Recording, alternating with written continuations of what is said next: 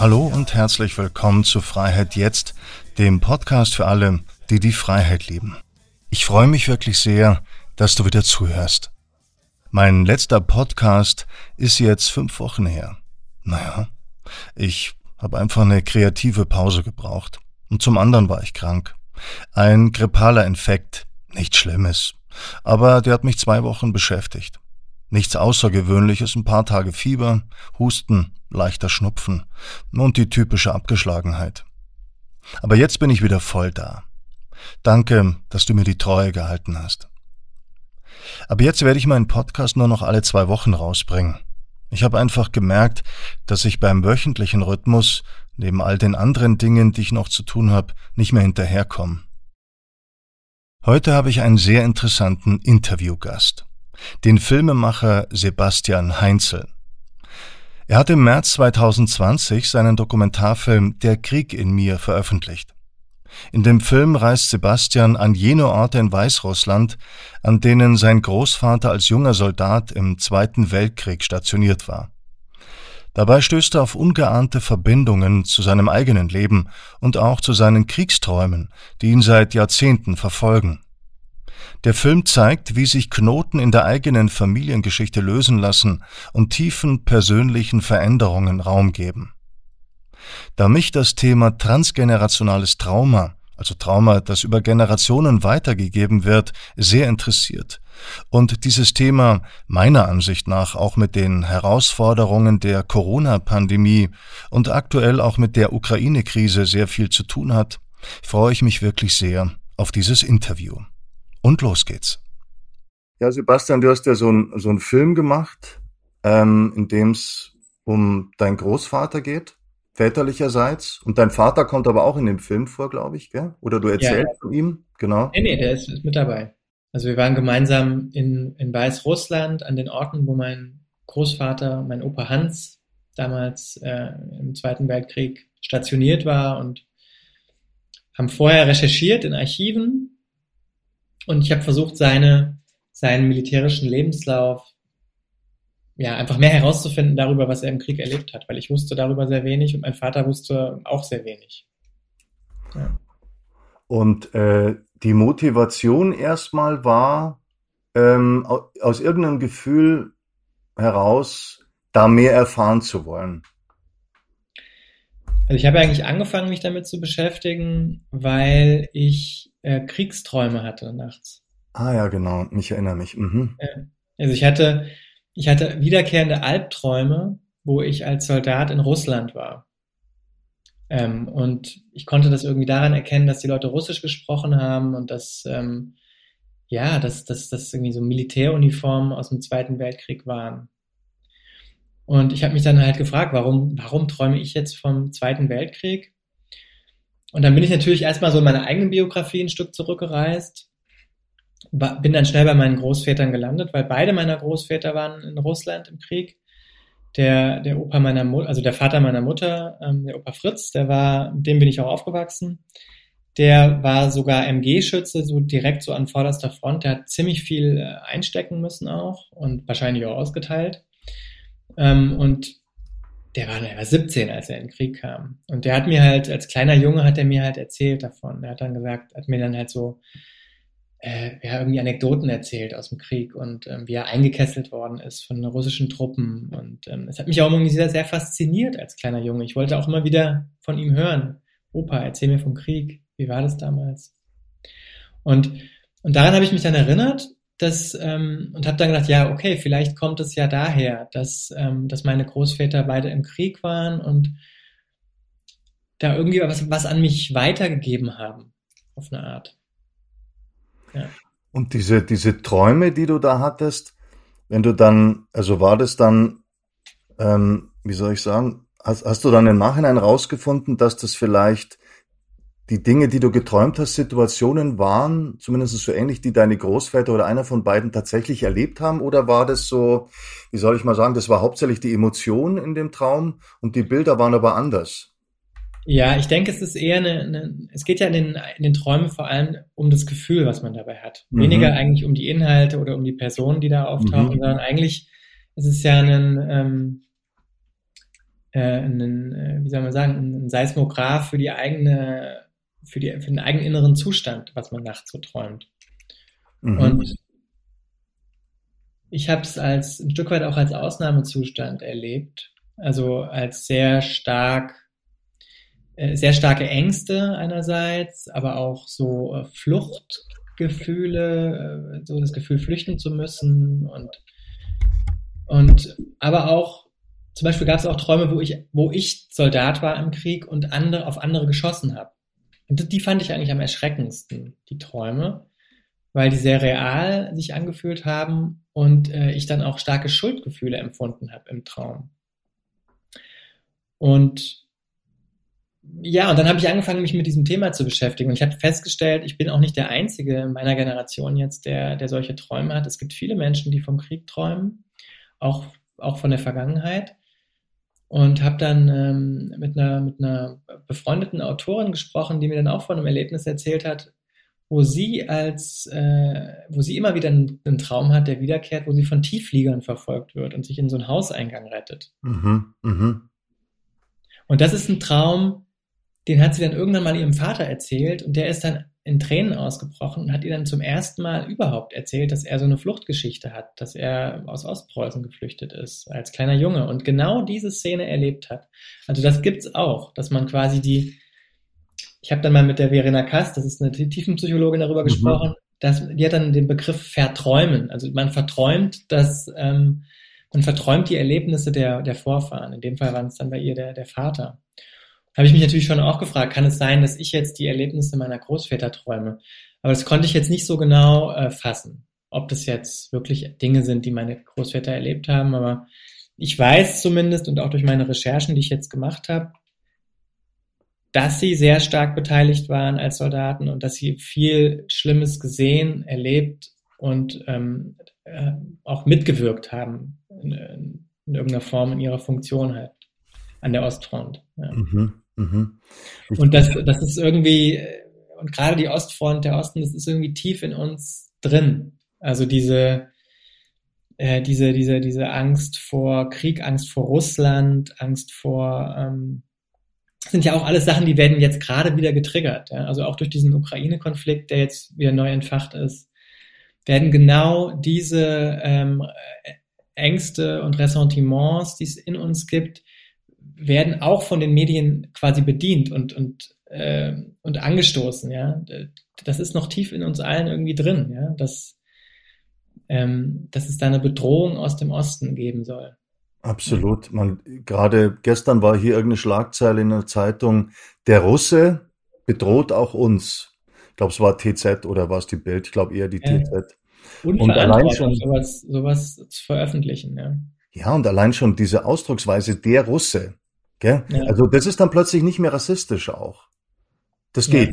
Das geht das dann, geht dann wieder. Das geht dann. Und äh, mir fiel ein, ich hatte auch mal einen Traum. Ich habe eigentlich so Kriegsträume glaube ich, wenn ich mich erinnere, relativ wenig. Aber ich weiß, dass ich als Kind immer ganz schlimme Albträume hatte. Aber da weiß ich nicht mehr genau was. Da ging es eben genau um diese, so ein Gefühl von der Bedrohung auch. Und ich kann mich an einen Traum erinnern, der war auch sehr intensiv.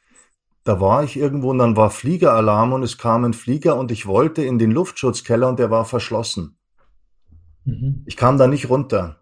Ich weiß da nicht mehr, wie es weiterging. Aber das ist ja auch so eine Sache, wo man sich fragt, weil manchmal sieht man ja einen Film, der, wo man dann in der Nacht merkt, man verarbeitet irgendwie den Film nachts und es hat irgendwas damit zu tun, aber ich weiß, das hat, da war es nicht so. Und das ist dann schon spannend, woher kommen diese Bilder dann, die ja dann wirklich auch wie, wie ein Film sind, die sind total, weißt du ja selber, die sind total ähm, plastisch und greifbar. Und das Gefühl, das damit verbunden ist, ist ein total extremes äh, Gefühl, als ob man es wirklich ta äh, tatsächlich erlebt. Ja. Ja, ja das, ist das, das ist das Faszinierende auch am Träumen, finde ich, weil da bleibt auch immer so ein Restgeheimnis zurück. Ja, wie, wie geht das? In welcher Welt sind wir da eigentlich? Also, was läuft da ab? Und ähm, ja, bei mir war das dann eben so immer wieder, dass ich dann irgendwann gesagt habe, ja, ich, ich will das irgendwie erforschen. Ja, wo kommt es her? Was, was hat es mit mir zu tun noch?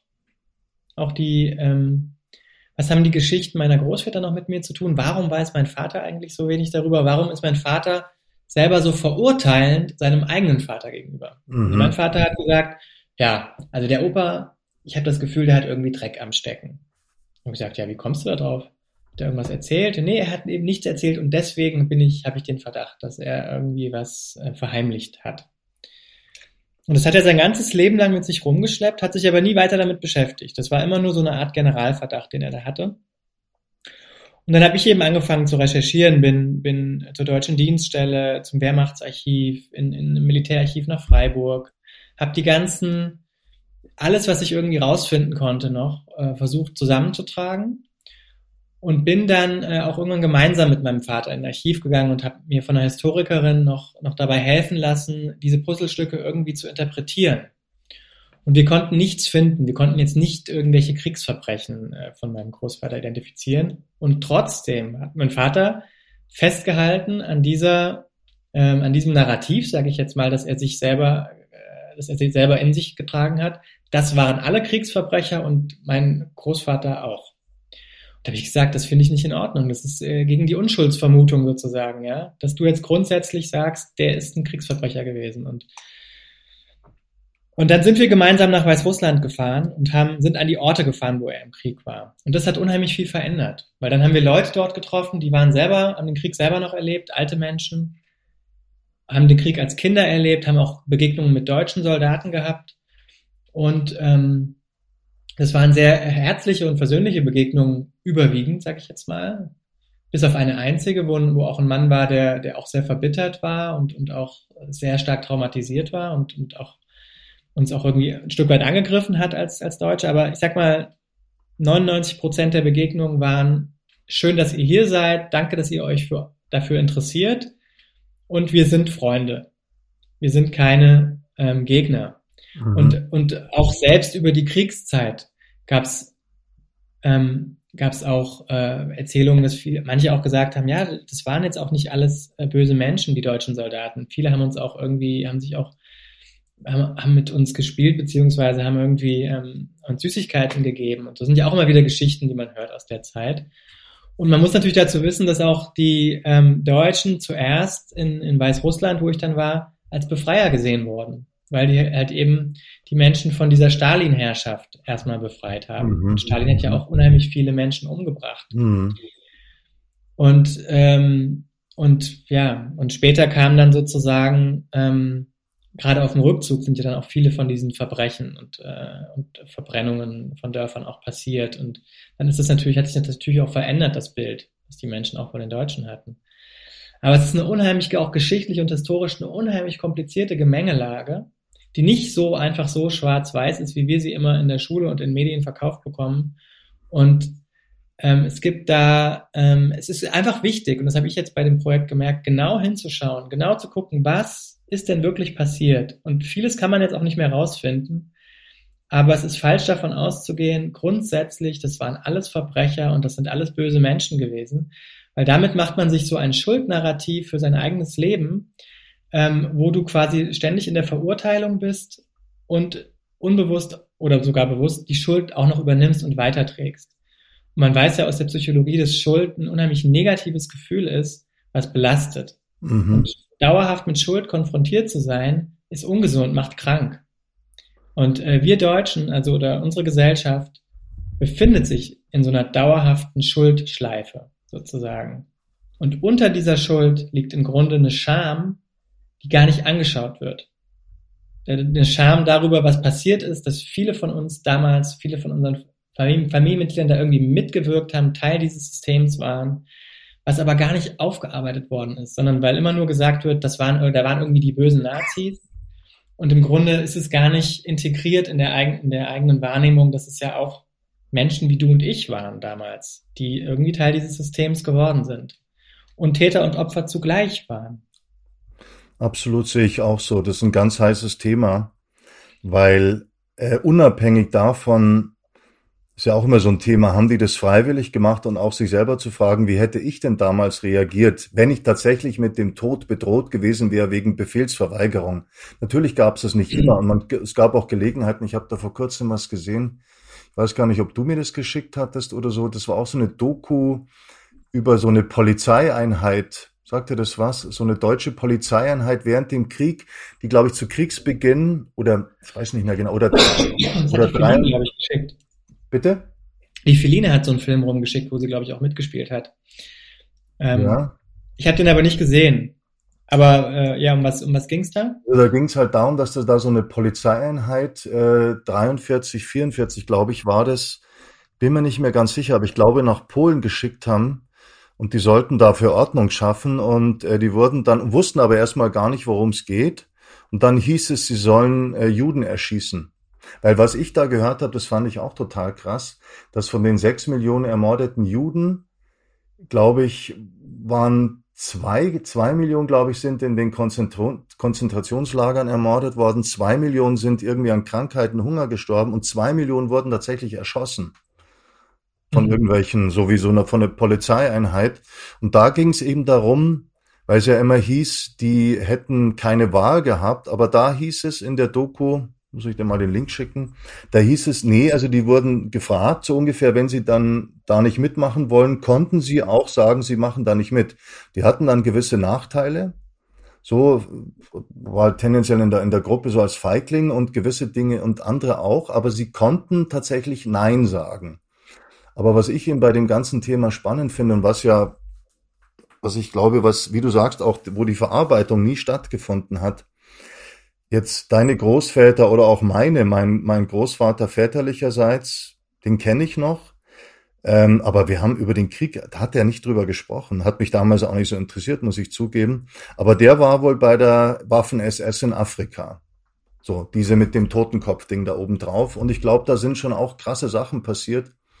Und worüber man ja auch heute noch kaum drüber sprechen kann, ist, dass ja selbst, wenn jemand ein Täter war, hat er ja trotzdem Dinge erlebt, die ihn traumatisiert haben. Ne? Ja. Und darüber wird ja nicht gesprochen, weil man halt sagt, ja, aber die waren böse und das waren Täter. Aber man vergisst dabei, dass auch der Täter in gewisser Weise Opfer ist gerade wenn er unter Druck steht. Oder mein Krieg ist einfach Wahnsinn, glaube ich. Das können wir uns ja. überhaupt gar nicht vorstellen.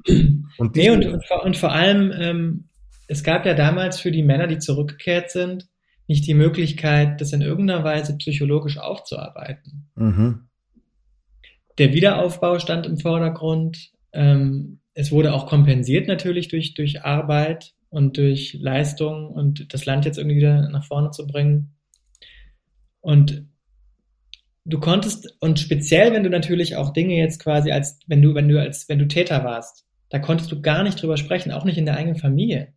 Das wollte ja niemand hören, diese Geschichten.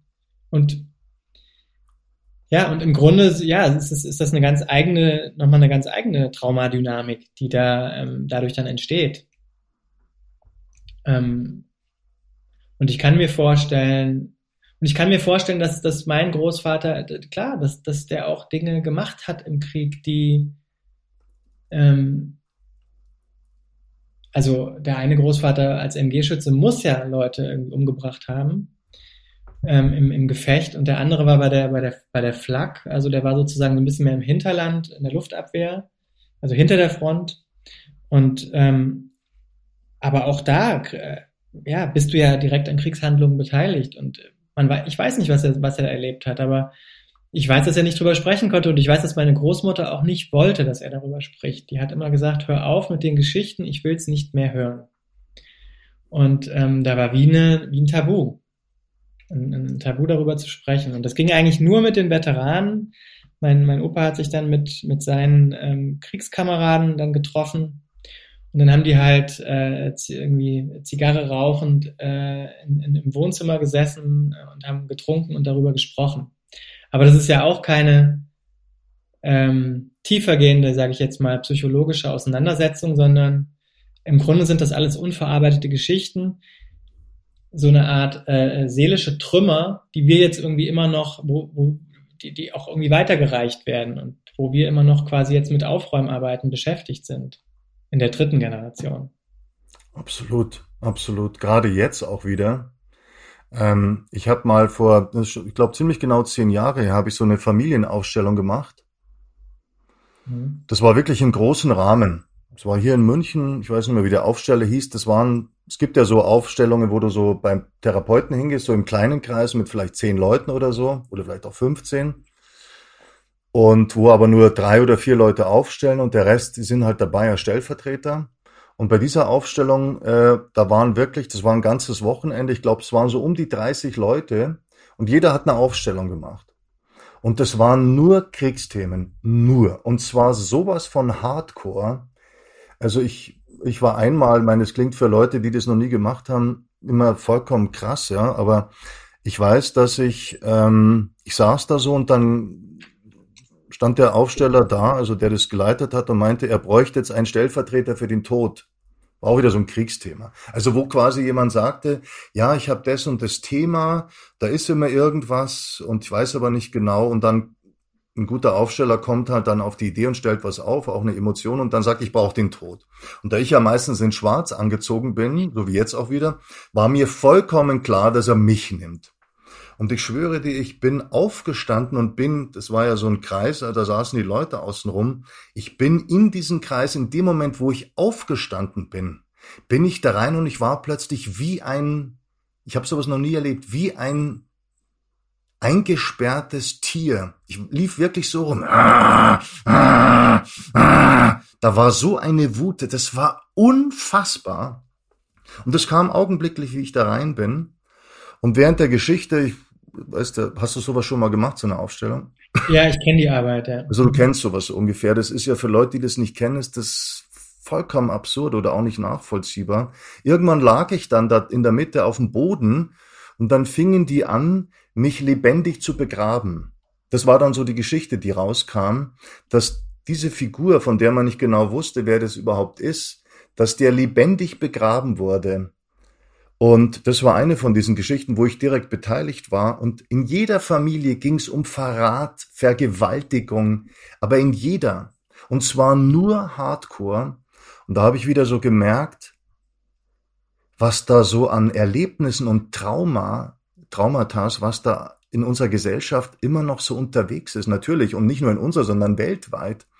Und wie du sagst, das ist nicht verarbeitet. Da saß man in der Schule, wenn dann Leute sagen, ja, aber das haben wir ja alles in der Schule gelernt, wo ich sage, ja, das ist ja eine intellektuelle Verarbeitung. Aber in der Tiefe, sich mit dem Thema, wie du sagst, mit dem Thema Scham zu beschäftigen, was ja eine der krassesten Emotionen überhaupt ist und auch eine so total toxische, weil die so schwer wahrzunehmen ist. Die, die macht so im, im, im Hintergrund drum und dann mit diesem ganzen Schuldding, da kommt dann auch noch das Thema Kirche mit rein das Ganze im Vergleich zum, zu Verantwortung. Damit kann ich umgehen. Aber mit Schuld, das ist was, das, damit kann man Leute auch total manipulieren. Das sieht man ja auch, was, was so passiert.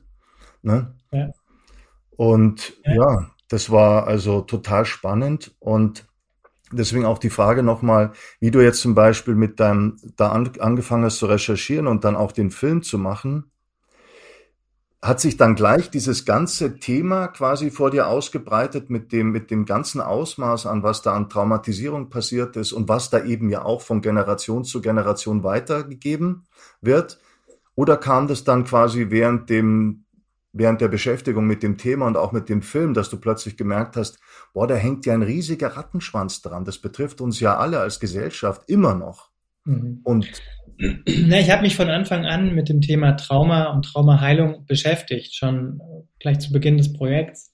Dadurch war mir die, war, war das immer meine Perspektive dabei auch, dass es dann nicht nur um meine Geschichte geht. Also der Film ist sehr persönlich und es geht um meine Familiengeschichte.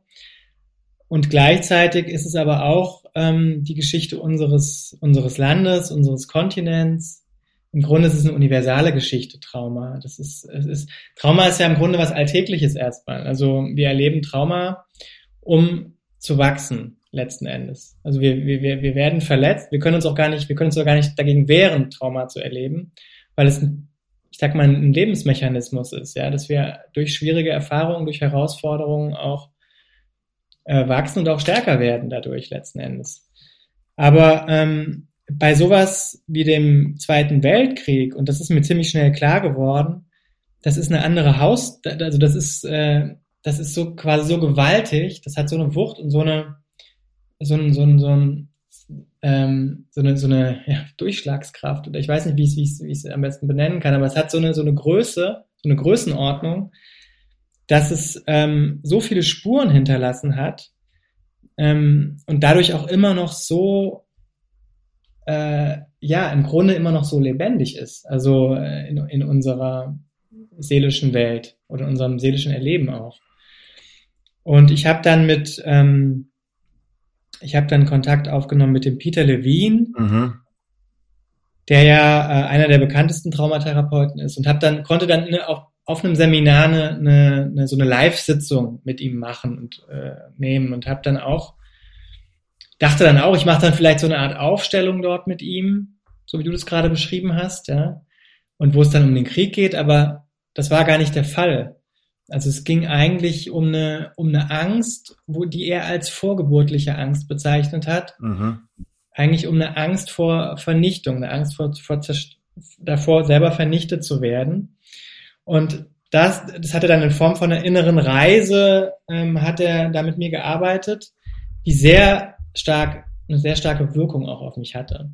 Und ähm, das war gleich zu Beginn der Dreharbeiten und ich hatte dann auch während der gesamten Zeit, die ich an dem Film gearbeitet habe, habe ich, war ich quasi mit einem Traumatherapeuten in Kontakt, der ein Schüler ist von Peter Levine und der auch den Kontakt für mich hergestellt hat, André Jacome aus der Schweiz.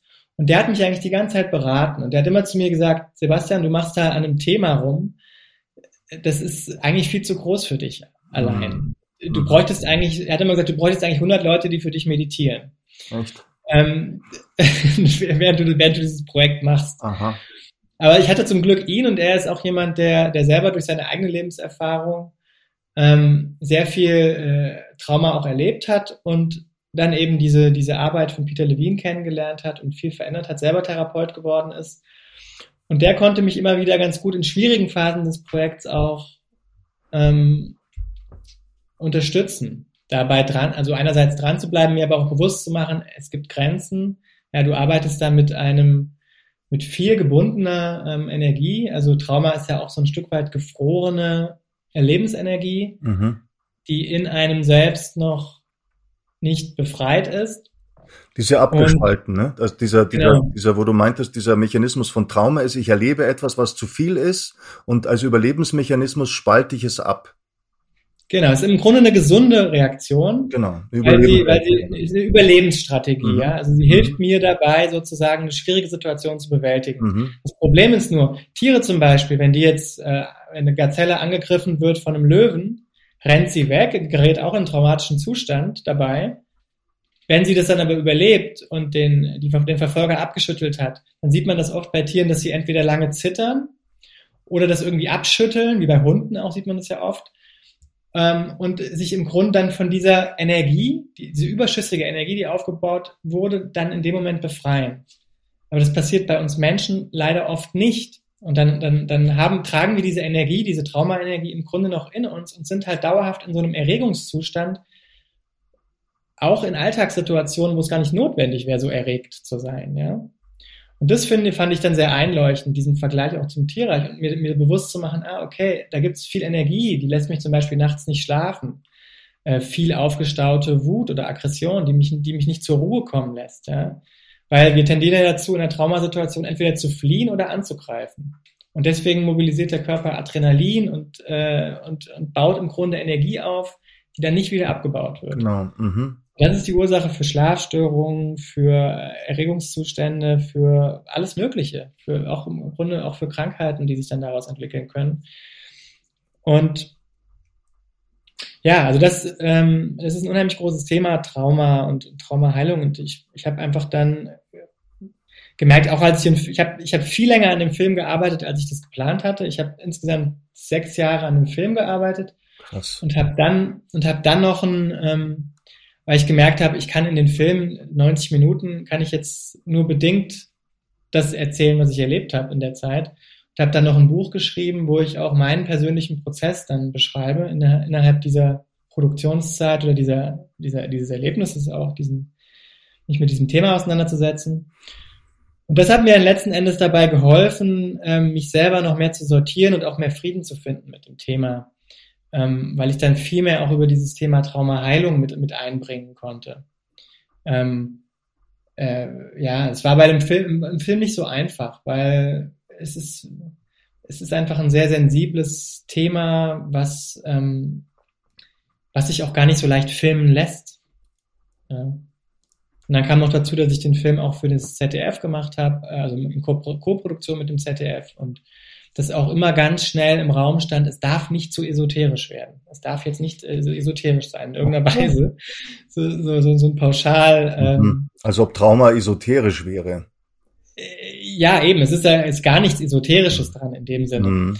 Aber ähm, der, der, das stand von Anfang an des Projekts, stand dieser Vorwurf im Raum, ich würde, ich würde möglicherweise einen esoterischen Film machen. Und ähm, ja, und im Buch hatte ich da einfach mehr Freiheiten ähm, und konnte, kon konnte einfach mehr von mir persönlich erzählen, auch von Dingen, die äh, vielleicht erstmal verrückt klingen, ja, oder so. Und ähm, und das ist, es geht im Grunde noch ein bisschen tiefer und hat mir dann dabei geholfen. Es war im Grunde wie eine Therapie für mich, dieses Buch zu schreiben dann am Ende. Und ähm, äh, und ich habe dann auch die Rückmeldung bekommen von vielen Lesern, als es dann erschienen ist, dass sie es gut finden, dass es so persönlich ist, weil es ihnen ermöglicht hat, sich damit dann auch stärker zu identifizieren und ihre eigene Geschichte ähm, jetzt auch erforschen zu wollen.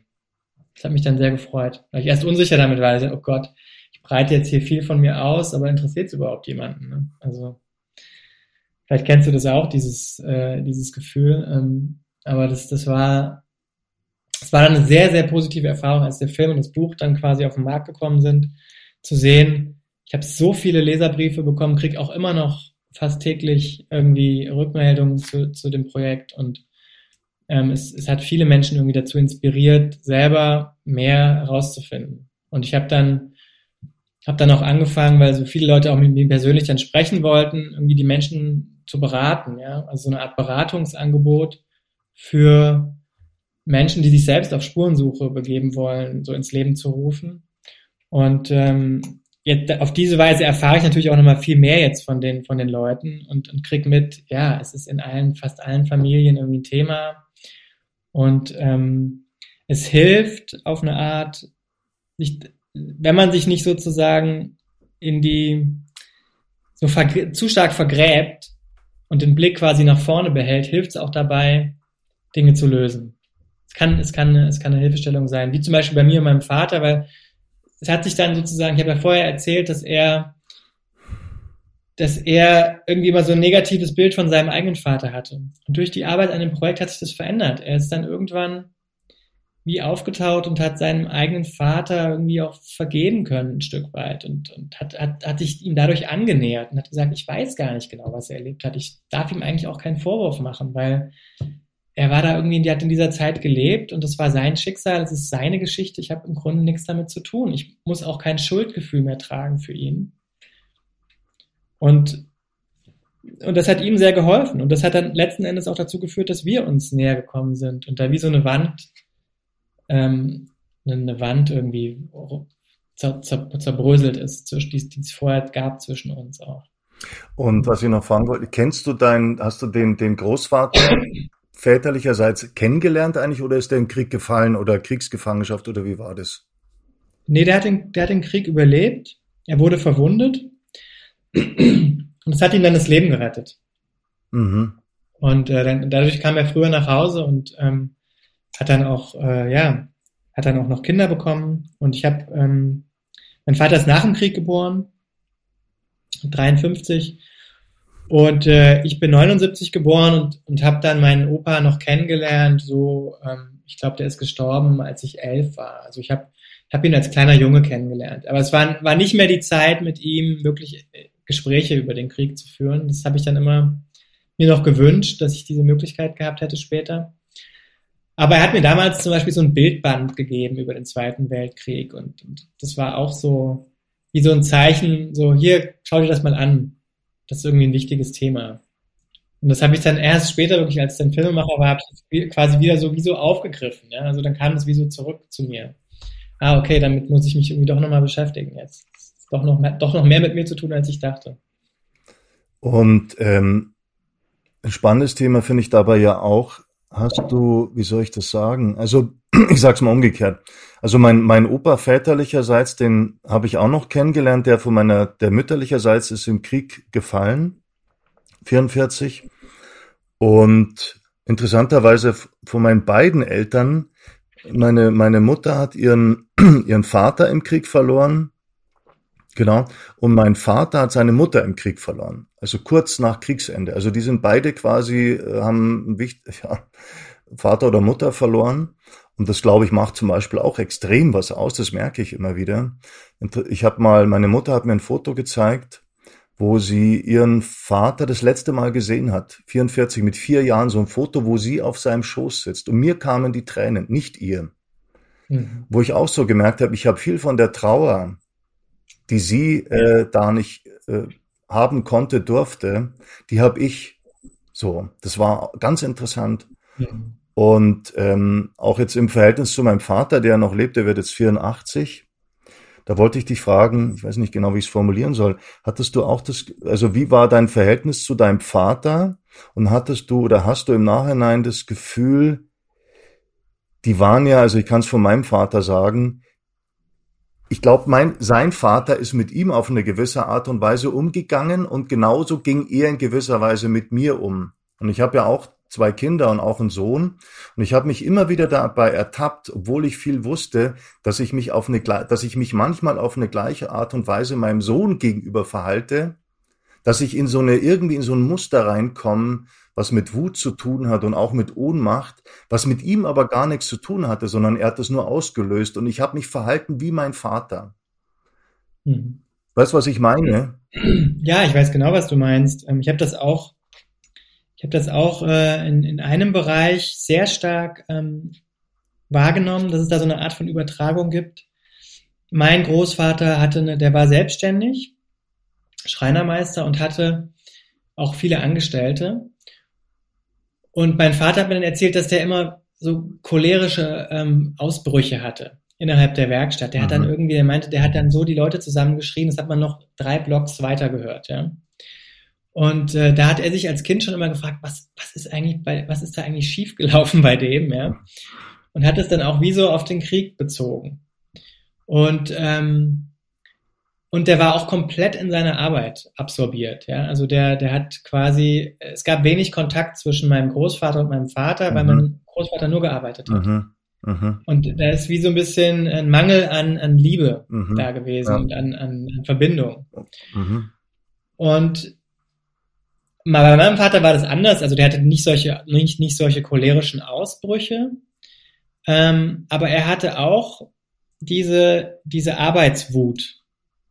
Also er hat sich auch sehr stark in seinen Job geflüchtet und war viel weg und nicht präsent und in meiner Jugend auch nicht, nicht, nicht sehr anwesend. Als Kind war das ein bisschen anders, hat er sich auch viel Zeit für mich genommen, aber in meiner Jugend war, war er nicht so, nicht so da auch nicht so als, als männliches Vorbild für mich präsent.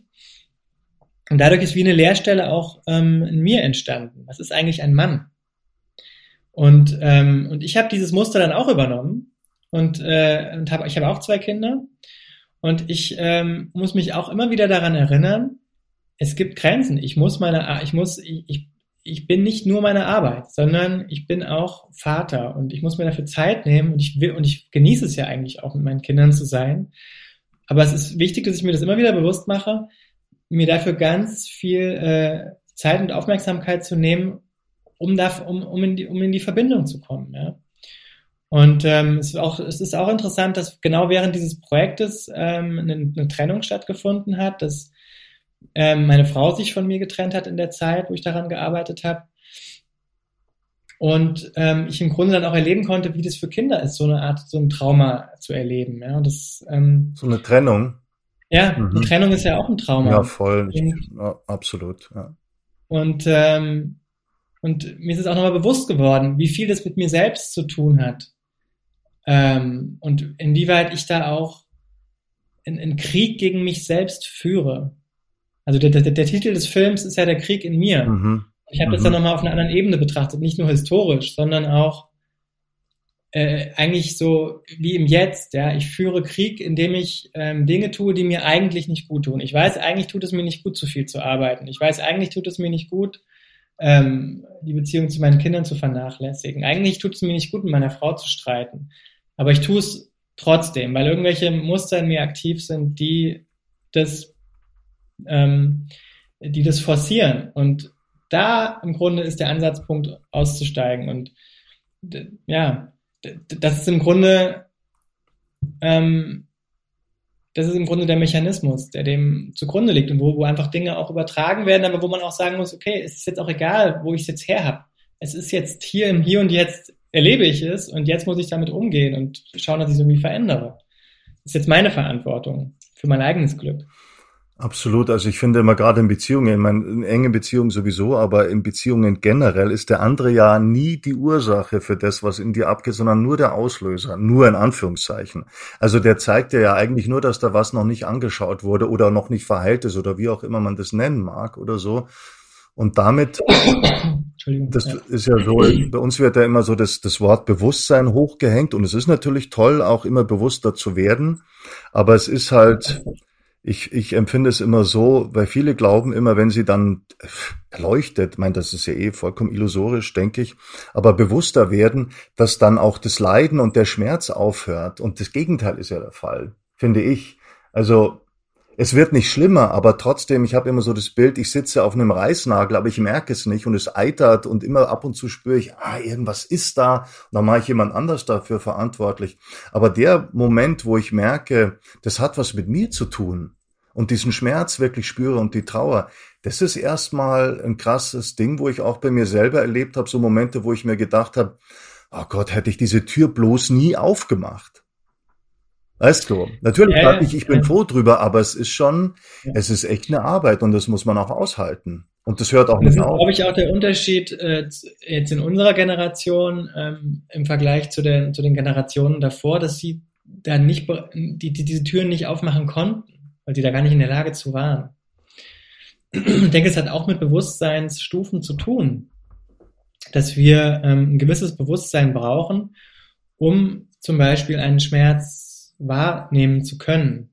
Das ist jetzt mein Schmerz, mein Leid, meine Not. Und das überhaupt auch auszuhalten und zu sagen, okay, ich verdränge es jetzt nicht, ich spalte es jetzt nicht gleich ab, sondern ich, ich guck mal, wie fühlt sich das jetzt an? Wie fühlt sich das jetzt an, wütend zu sein? Wie fühlt es sich jetzt an, traurig zu sein? Ja, und dann, dann ist es etwas, was, was, was dich selbst eigentlich erdet und zentriert. Ja, also Trauer ist im Grunde erstmal eine gute Sache, weil sie, eine, eine größere Wahrnehmung, du bekommst eine größere Wahrnehmung für dich, für dein eigenes ähm, inneres Geschehen.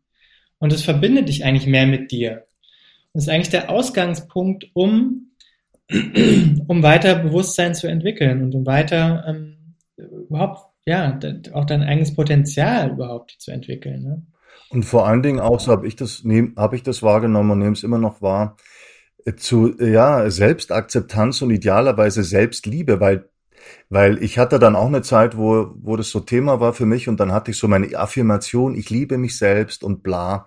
Und das bringt nichts, wenn ein Teil das einfach nicht tut, dann kannst du dich tot affirmieren, sondern es geht in dem Moment los, also war meine Erfahrung, wenn du dich mit diesen ganzen Bereichen beschäftigst, die man landläufig eher als schwierig, dunkel und ja, also so Emotionen, die wir nicht gerne unbedingt äh, fühlen wollen, wenn man sich damit beschäftigt und dann auch merkt, ja, ich habe das einfach erlebt, ich habe auch meine, meine Traumata und, und meine schwierigen Gefühle, aber wenn ich dann zu mir selber sagen kann, kein Wunder, dass du die hast und kann mich dadurch selbst annehmen und kann so ein Selbstmitgefühl mit mir selber, mit dem inneren Kind auch entwickeln, da fängt's dann wirklich an, aber das wird einem halt nicht geschenkt. Also wir, glaube ich, der Jung sagt. Ja, das wird einem ja auch nicht in der Schule unbedingt beigebracht, dass es darum geht, irgendwie zu entdecken, wer ich bin, sondern ähm, es geht ja irgendwie um, immer um, um irgendwas anderes, immer ums Außen, ja, und Klar, weil dann ja. ist man gut manipulierbar halt. Ne? Dann kannst du ihm auch, äh, kannst reintun, was du willst. Der andere genau. wird immer sagen, das bin ich, weil er ja eigentlich keine eigene Identität hat. Genau, und was, was du vorher gesagt hast zu dem Thema äh, Affirmationen, es gibt dann diese, diese New Age-Bewegung, die, ähm, die im Grunde aber auch eine Falle ist, weil, weil sie so eine Art äh, heile Licht- und Liebe-Welt mhm, kreiert, mhm, ja. wo dann irgendwie, du, kannst du kannst diese Themen aber nicht einfach wegmeditieren, ja, und du kannst nicht, äh, du kannst auch nicht durch positive, positives Denken ähm, äh, Veränderungen erzielen. Das ist im Grunde, bescheißt du dich selber damit, ja. Absolut. Kennt, sagt dir zufällig der Name Mike Helwig was? Schon mal gehört, ja. Mal schauen, also wenn dich das interessiert oder auch alle, die jetzt zuhören, der ist so ein, der hat so eine Methode, Methode entwickelt, radikale Erlaubnis heißt es. Mhm. Er hat auch ganz viele Videos auf YouTube und da geht's genau darum. Und der hat diesen Begriff äh, erfunden, glaube ich, und der trifft das, was du, äh, glaube ich, gerade meinst, Spiritual, Spiritual Bypassing. und ich finde, das trifft's. Das ist dieses, äh, ja, Liebe, Licht und sowas. Und gleich, kennst, wir kennen ja alle so Leute, die dir so die Hand geben und sagen, hallo, grüß dich und diese vermeintlich ganz pießig sind und es macht dich total wütend. Irgendwas nervt dich. Und das ist meiner Meinung nach dieser Teil, den die nicht anschauen. Die tragen so, so eine Wutkiste mit sich rum oder was weiß ich. Oder auch Depression. Du, lernst, du bist mit jemandem unterwegs. Hallo, grüß dich, ist alles ganz toll und du kommst nach Hause, bist total schlecht gelaunt, bist drauf, äh, schlecht drauf, vielleicht so depressiv. Und das ist, glaube ich, dieses Phänomen, dass man dann wenn man feinfühlig ist, was wir ja sind, die Dinge spürt, die der andere nicht spürt. Die schieben die quasi unbewusst zu dir rüber. Mhm. Ne? Hast, nimmst du das auch so wahr? Äh, ja, ja, ich, das ist genau das, was ich meine. Also das ist die, ähm, es ist im Grunde die Illusion zu glauben, dass ich ähm, ja nur durch ähm, ja, dass ich das im Grunde, im Grunde ist es da auch eine Art Wegmachen. Ja? Du genau. versuchst etwas wegzumachen. Mhm. Ja? Du willst den Schatten nicht, du willst den Schatten nicht sehen. Genau. Und das ist, im Grunde ist es ja was Kindliches, ja. Also ja, es ist so, so, eine gewisse Harmoniesucht oder auch, auch eine Vermeidung von, von Konflikten und schwierigen Themen. Und ich will das auch nicht verurteilen, wenn andere das machen, aber ich merke, mir hat's nicht viel, nicht viel gebracht, in so eine Richtung zu gehen, sondern es ist, ähm, es ist heilsamer, sich die, die dunkle Seite auch anzuschauen und auch anzunehmen, dass es, dass es sie gibt und dass es auch im Grunde eine Ressource darin steckt, in den negativen Erfahrungen, auch in den Trauma, in, in den Trauma, traumatischen Erfahrungen, dass, hier, dass, dass darin eine Chance liegt, selber halt einen, einen Schritt zu machen, ja. Also, und es bringt nichts, irgendwie Schuldige zu suchen oder irgendwo auf irgendwas zu projizieren, auf irgendwen zu projizieren. Es ist eigentlich, es, es hilft nur, ähm, wenn du es, wenn du es selber als, als Erfahrung siehst, die du, die deine Vorfahren gemacht haben, aber die du auch selber jetzt machst und ähm, indem du dich damit auseinandersetzt und dadurch, ähm, ja, etwas in dir befreist. Also ich, ich würde für mich sagen, ich weiß nicht, ob du das auch so siehst. Ich, ich denke, man kann schon beides machen, aber für mich würde ich sagen, es kommt auf die Reihenfolge an. Ich gehe erst in den Keller und dann darf ich auch wieder hochgehen. Das, also, weil ich kann auch mein Leben lang da unten bleiben und nur noch, oh, ist alles ganz schlimm. Und das ist ja auch, das ist ja nicht der Sinn dessen. Ich gehe da runter und dann, dann schaue ich mir den Keller an und sag, oh Gott, was ist das? Oh Gott. Und dann wie auch immer ich das dann verarbeite oder zumindest anschaue. Und dann darf ich auch irgendwann wieder nach oben gehen. Und dann meiner Meinung nach, dann darf ich auch vielleicht anfangen, positiv zu denken und auch zu affirmieren und sagen, alles ist gut, damit ich, dann weiß ich aber, dass dieses Ding da ist, ich verdränge es nicht mehr und dann versuche ich, und dann gehe ich damit um und dann kriegt mich dieser Teil vielleicht immer mal wieder aus, aus einer früheren Zeit. Aber dann kann ich sagen, zu diesem von mir aus dem inneren Kind, das gewisse Dinge erlebt hat oder dem traumatisierten Teil, dass ich sagen kann, ja, mein Schatz, ich weiß, das war ganz schlimm, aber das ist vorbei. So wie dieses Ding, äh, was so eine große Kraft hat, dieser Satz, der Krieg ist vorbei. Mhm. Weil das ist ja, glaube ich, und da wollte ich mit dir auch noch mal kurz drüber reden, über die Verbindung zu dem, zu dem, was gerade passiert, gerade seit zwei Jahren mit diesem Corona, mit Corona, weil ja. ich ja schon auch das Gefühl, sehr stark das Gefühl habe, dass da kollektiv wieder was nach oben kommt, nämlich auch wieder zum Großteil auf beiden Seiten, also bei, bei Befürwortern wie auch Kritikern, diese Vernichtungsangst. Diese Angst vor dem Tod und die Angst vor Vernichtung, die auf beiden Seiten in gewisser Weise da ist. Die einen, die halt glauben, sie sterben an Corona oder an irgendeiner anderen Krankheit und wiederum die anderen, die dann eher glauben, sie sterben vielleicht oder ihre Ex, also ich weiß es von mir, meine Existenz ist bedroht, weil ich nicht arbeiten kann, weil ich nicht einkaufen gehen kann. Und wo ich glaube, dieses ganze Kriegstrauma jetzt auch durch die Ukraine-Geschichte ist gerade so präsent, dass wir es eigentlich gerade, wenn wir die Ressourcen hätten und vor allen Dingen die Erkenntnis, dass es damit zu tun hat, das anzuschauen, vielleicht zu verarbeiten und dann könnte es wirklich eine totale Veränderung auf der Welt geben. Nur momentan habe ich das Gefühl, wir hängen immer noch total im Geburtskanal drin und es ist mhm. noch nicht entschieden, was da rauskommt.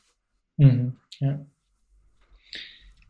ja, ich finde, der Vergleich, der Vergleich mit einem Krieg ist, ist eigentlich sehr treffend. Also ich erlebe diese, oder habe jetzt speziell die letzten beiden Jahre, schon vorher, aber es hat sich da, da natürlich immer stark verschärft durch, durch Corona, ähm, dass es wie eine Art Ausnahme, innerer Ausnahmezustand ist, in dem ähm, sich unsere Gesellschaft befindet. Ja? Also so eine, es ist, es ist im Grunde wie ein Krieg, der dort geführt wird, nur dass man eben keine Panzer sieht und keine, ähm, äh, äh, kein Gefecht so im, im Außen. Der Krieg findet aber im Innen statt. Also der, der Kriegsschauplatz ist quasi deine eigene Psyche. Und du wirst ständig bombardiert mit äh, Negativnachrichten, mit ähm, Angst, Alarmzustand, ja, also hier, und es, es ist ja ständig, es ist ja nicht nur Corona. Jetzt kommt ja der, jetzt kommt der Krieg, ja, jetzt ist Weltkriegsangst, ist jetzt angesagt. Und als nächstes ähm, kommt dann, im, im Herbst kommt dann wieder Corona. Dann kommt die nächste Variante sozusagen, die uns dahin raffen soll. Mhm. Und so sind wir quasi von außen immer wie unter Beschuss die ganze Zeit und äh, in so einem permanenten äh, Alarmzustand. Irgendwie es ist alles, es ist nicht, es ist nicht in Ordnung, was draußen passiert. Und ich muss mich schützen, ich muss irgendwas unternehmen, ich muss jetzt, ich muss mich jetzt impfen, um geschützt zu sein, zum Beispiel. Ja? Und und das aber erstmal zu erkennen und jetzt nicht gleich auch nicht wieder gleich zu sagen, ich will das jetzt weghaben, ja, sondern es ist, es ist Krieg, ja, und ich muss irgendwie damit einen Umgang finden. Ja, und den muss jeder für sich selbst natürlich irgendwie finden. Wie gehe ich jetzt damit um? Wie gehe ich mit der Situation um? Wie kann ich es auch integrieren in mein eigenes, ähm, in mein Leben, ja? Und, und ist es ja, möglich, es irgendwie zu integrieren? Ähm, aber ich sehe auch eine Chance darin, weil jetzt, ich sag mal, im Vergleich zu der Zeit, weil wir viele über den Zweiten Weltkrieg jetzt gesprochen haben, was damals passiert ist, ähm, es, es, es war ein anderer Bewusstseinszustand der, der Menschen, glaube ich, ähm, als, als heute. Ich glaube, heute sind, es ist so viel Wissen da über die Zusammenhänge, über die Hintergründe von dem, was geschieht, dass jetzt die Chance tatsächlich dafür da ist, dass es zumindest genug Menschen begreifen, unter welcher Manipulation wir stehen, dass, dass es kippen kann und dass ähm, ähm, ja, dass, dass, dass Veränderung, dass eine gesellschaftliche Veränderung auch geschieht. Und ich glaube, es ist jetzt so deut also deutlicher kann es nicht mehr werden, sozusagen, wie, ähm, wie stark wir manipuliert werden einerseits und wie stark ähm, auch der Druck äh, geworden ist, etwas zu verändern. Ja, es geht jetzt auch um unsere Kinder. Es geht jetzt nicht nur um uns, sondern es geht auch, die Kinder werden, sind ja auch angegriffen sozusagen. Ja, also äh, die stehen, die stehen unter einem wahnsinnigen Druck. Ähm, ich weiß nicht, wie du das erlebst, aber meine Kinder sind noch in der Schule und ähm, mit denen möchte ich jetzt gerade nicht tauschen. Ja? Ähm, Absolut, ja. Ja, ja, meine auch. Mein Sohn ist 21, der ist nicht mehr in der Schule, aber halt trotzdem halt keine Ausbildung gerade und hängt auch irgendwo so im, im, Nirvana. Und bei meiner Tochter erlebe ich das auch halt, dieses, dieser ganze soziale Druck, impfen, nicht impfen und dieser ganze Wahnsinn, der sich von Tag zu Tag ändert. Und währenddessen jetzt wie hier auf der Sicherheitskonferenz dann die ganzen Typen da alle zusammensitzen ohne Maske, so und ohne Abstände, aber in der Schule müssen sie sich dreimal die Woche testen und Maske tragen. Es gibt einfach so viel Widersprüche und Ungerechtigkeiten und ich habe schon auch das Gefühl, dass die Gesellschaft gerade auch dieses, dass, dass viele jetzt bei allem Respekt äh, ich das Gefühl habe, die spüren gar nichts mehr und die kriegen nichts mit. Das ist ja auch ein, ein, Ausdruck von Dissoziation, also von Abspaltung. Das ist zu viel. Ja. Das erinnert, das, also ich glaube, diese, ich glaube, es geht wirklich um Vernichtung. Und da kommt irgendwas mit hoch und das muss weggehalten werden, weil sonst das ist zu krass. ist zu krass für viele. Aber ich glaube auch, dass ich sage das immer wieder. Ich glaube, das ist die größte Chance, die wir jeweils, die wir jeweils hatten jemals hatten. Aber es ist halt schon wie so ein Geburtsvorgang. Es ist, ist noch nicht ganz, ist noch nicht ausgemacht, ob das eine mhm. Totgeburt mhm. wird oder ob da irgendwie äh, äh, was ganz Tolles geboren wird. Oder bist du da, oder bist du da sehr, sag, ich sag mal, sehr hoffnungsvoll? es ist tagesformabhängig. Ja. Aber, aber im Grunde, ähm, im Grunde erlebe ich es zumindest in meinem Umfeld so, dass es immer mehr Menschen gibt, die begreif die das, die die Zusammenhänge begreifen und äh, ja, ich, ich sitze jetzt hier gerade und schaue auf eine Baustelle und äh, ich sehe seit seit einem Jahr hier Handwerker, die ähm, die alle keine Maske tragen zum Beispiel, ja, und die sich auch so eine Art gesu bisschen gesunden Menschenverstand bewahrt haben, da habe ich das Gefühl, gerade in der, ähm, ich sag mal, bei Leuten mit, mit, mit, ähm, mit, mit handwerklichen Berufen habe ich den Eindruck, ist der gesunde Menschenverstand stärker ausgeprägt. Äh, die, die akademische Welt ist da wesentlich ähm, angstbesetzt, da habe ich den Eindruck, und, und irgendwie viel stärker betroffen von, von so einer Art von Gehirnwäsche, die da stattgefunden hat. Mache ich mir jetzt wahrscheinlich keine Freunde, wenn ich das sage, aber. Ja, aber ich, würde, äh, ich, wenn ich kurz sagen darf, ich habe so ein Buch gelesen, ich also Hörbücher einlese über Propaganda, ich weiß nicht mehr, wie der hieß, ein Franzose. Und das war wahnsinnig kompliziert geschrieben, aber der schreibt eben auch, dass gerade die Intellektuellen für Propaganda total anfällig sind, weil sie glauben, sie sind nicht anfällig. Das, ich sage jetzt mal, das einfachere Volk mit bei allem Respekt, ich habe Maurer gelernt zum Beispiel, ähm, die sind allein schon dadurch, wenn die ländlich draußen sind und, und arbeiten, die, die, wenn du auf dem Bau arbeitest, hast du nicht die ganze Zeit dein Handy neben dir liegen und schaust dir irgendwie Facebook und Telegram oder irgendwelche Nachrichten an. Das heißt, die sind nicht so anfällig dafür. Und ich finde das total nachvollziehbar. Und das ist genau das, was da draußen passiert. Genau. Und ich, ich wohne ja hier auch ziemlich auf dem Land, äh, im Schwarzwald. Und hier habe ich den Eindruck, es gibt schon einfach viele Menschen, die, ähm, auch wenn sie jetzt gar nicht sich so viel damit beschäftigen, aber die irgendwie merken, irgendwas stimmt da nicht. Mhm. Irgendwas passiert da gerade und es geht nicht so ganz mit rechten Dingen zu. Und das wird jetzt einfach gerade sichtbarer.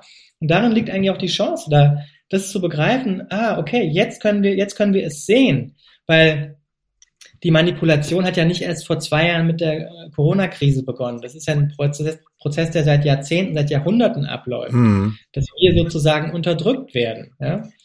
Und ähm, es ist, es wird jetzt quasi einfach sichtbarer, welche Mechanismen das sind. Und dadurch besteht ja auch die Chance, das Bewusstsein dafür zu entwickeln im ersten Schritt und ähm, sich mit denen zu verbinden, die ähm, die das, die das auch sehen können und dann eben eine, eine Form von einer neuen Kultur aufzubauen, ja, wo, wo man eben über diese Dinge spricht und wo man auch ähm, ja daran mitwirken kann, eine, eine, eine Gesellschaft irgendwie aufzubauen, die äh, ja, die die Freiheit in den Vordergrund stellt. Absolut. Persönliche Freiheit. Genau, und, und auch dem Ding immer zu widerstehen, was man immer wieder hört, also ich, ja, was würdest du denn machen? Oder so. Oder was kann man denn anders machen? Wo ich dann sage, hey, es geht ja erstmal darum zu erkennen, dass es das nicht ist. Also quasi, wenn das Haus brennt, dann laufe ich erstmal raus. Einfach. Wenn ich sage, das stimmt nicht mehr, dann laufe ich raus, um mich zu retten quasi. Und dann stehe ich draußen und wenn dann die Hütte abgebaut ist, dann baue ich mir eine neue. Und dann überlege ich vorher, was ich mir für eine baue. Und vielleicht eine bessere als vorher. Das heißt, es geht, glaube ich, auch erstmal darum, zu sagen, das, was wir gerade haben oder seit einer, schon seit langer Zeit, das ist es nicht. Aber ich habe auch noch keine genaue Idee davon, was das Neue ist. Aber das Alte ist es definitiv nicht mehr. Ja, und auch erstmal anzuerkennen, wir stehen irgendwie auf einer Art von Scherbenhaufen. Also es ist, äh, wir sind an, auf einer, einer Art Tiefpunkt angekommen. Also viel schlimmer wird's eigentlich nicht. nee, es brennt eigentlich, das Haus brennt lichterloh. Es riecht auch schon nach, nach, um wieder beim Kriegsthema zu bleiben, es riecht schon nach verbranntem Fleisch, so ungefähr. Es ist, der, der Geruch ist wieder, ja, der Geruch ist eigentlich nicht mehr zu verdrängen. Es riecht überall schon danach. Das riecht aus diesem Keller hoch. Es riecht wirklich hoch. Und ja. wenn man das jetzt immer noch nicht, und ich, ich glaube, viele riechen das auch schon, viele wollen es nicht riechen, aber ich denke auch, es werden immer mehr, dies riechen und, und das ist natürlich schon auch, muss man sagen, es ist schon auch es hat das Potenzial zur Überforderung, weil es so groß ist. Und natürlich kann man die Frage noch nicht beantworten. Wie soll es denn, was wäre die Alternative? Aber die wird kommen, 100 Prozent.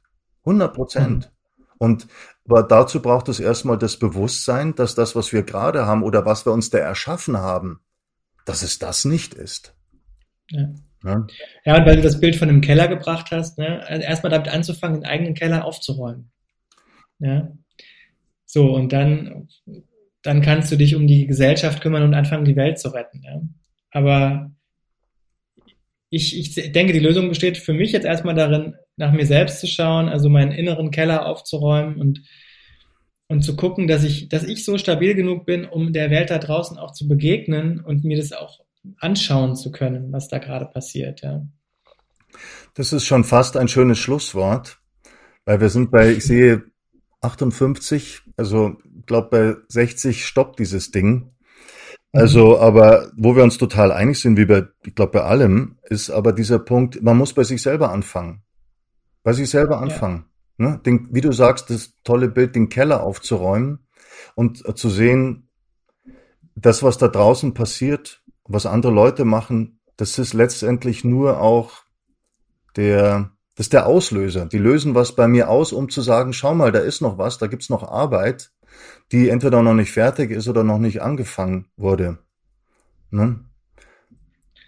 Genau. Das, das ist ein gutes Schlusswort. Ich finde auch, genau. Ab, runter in den Keller und zwar mit, ja. äh, mit Elan und sich die Sachen anschauen. Und rein ins Leben und äh, auf Schluss mit diesem Überlebensmodus, in dem wir ja gerade extrem sind, sondern einfach wieder anfangen zu leben. Und Leben ist riskant. Ich danke dir sehr für das Interview und ich werde auch dann natürlich in den äh, da unten die ganzen Links zu deiner Seite und das Buch auch. Und ich kann jedem nur empfehlen, das anzuschauen, weil das das Thema ist, um das es geht, den Keller aufzuräumen. Ne? Ja, danke dir für das Gespräch. Ich danke dir auch. Vielen Dank. So. Vielen Dank fürs Zuhören. Vielen Dank, Sebastian, für das tolle Interview. Mehr Informationen zu Sebastian Heinzel findet ihr wie immer im Begleittext zu dieser Episode und unter www.heinzelfilm.de. Und wie gesagt, nicht vergessen, die nächste Episode gibt es am 11. März, also in zwei Wochen. Bis dahin, lass es dir gut gehen und pass auf dich auf.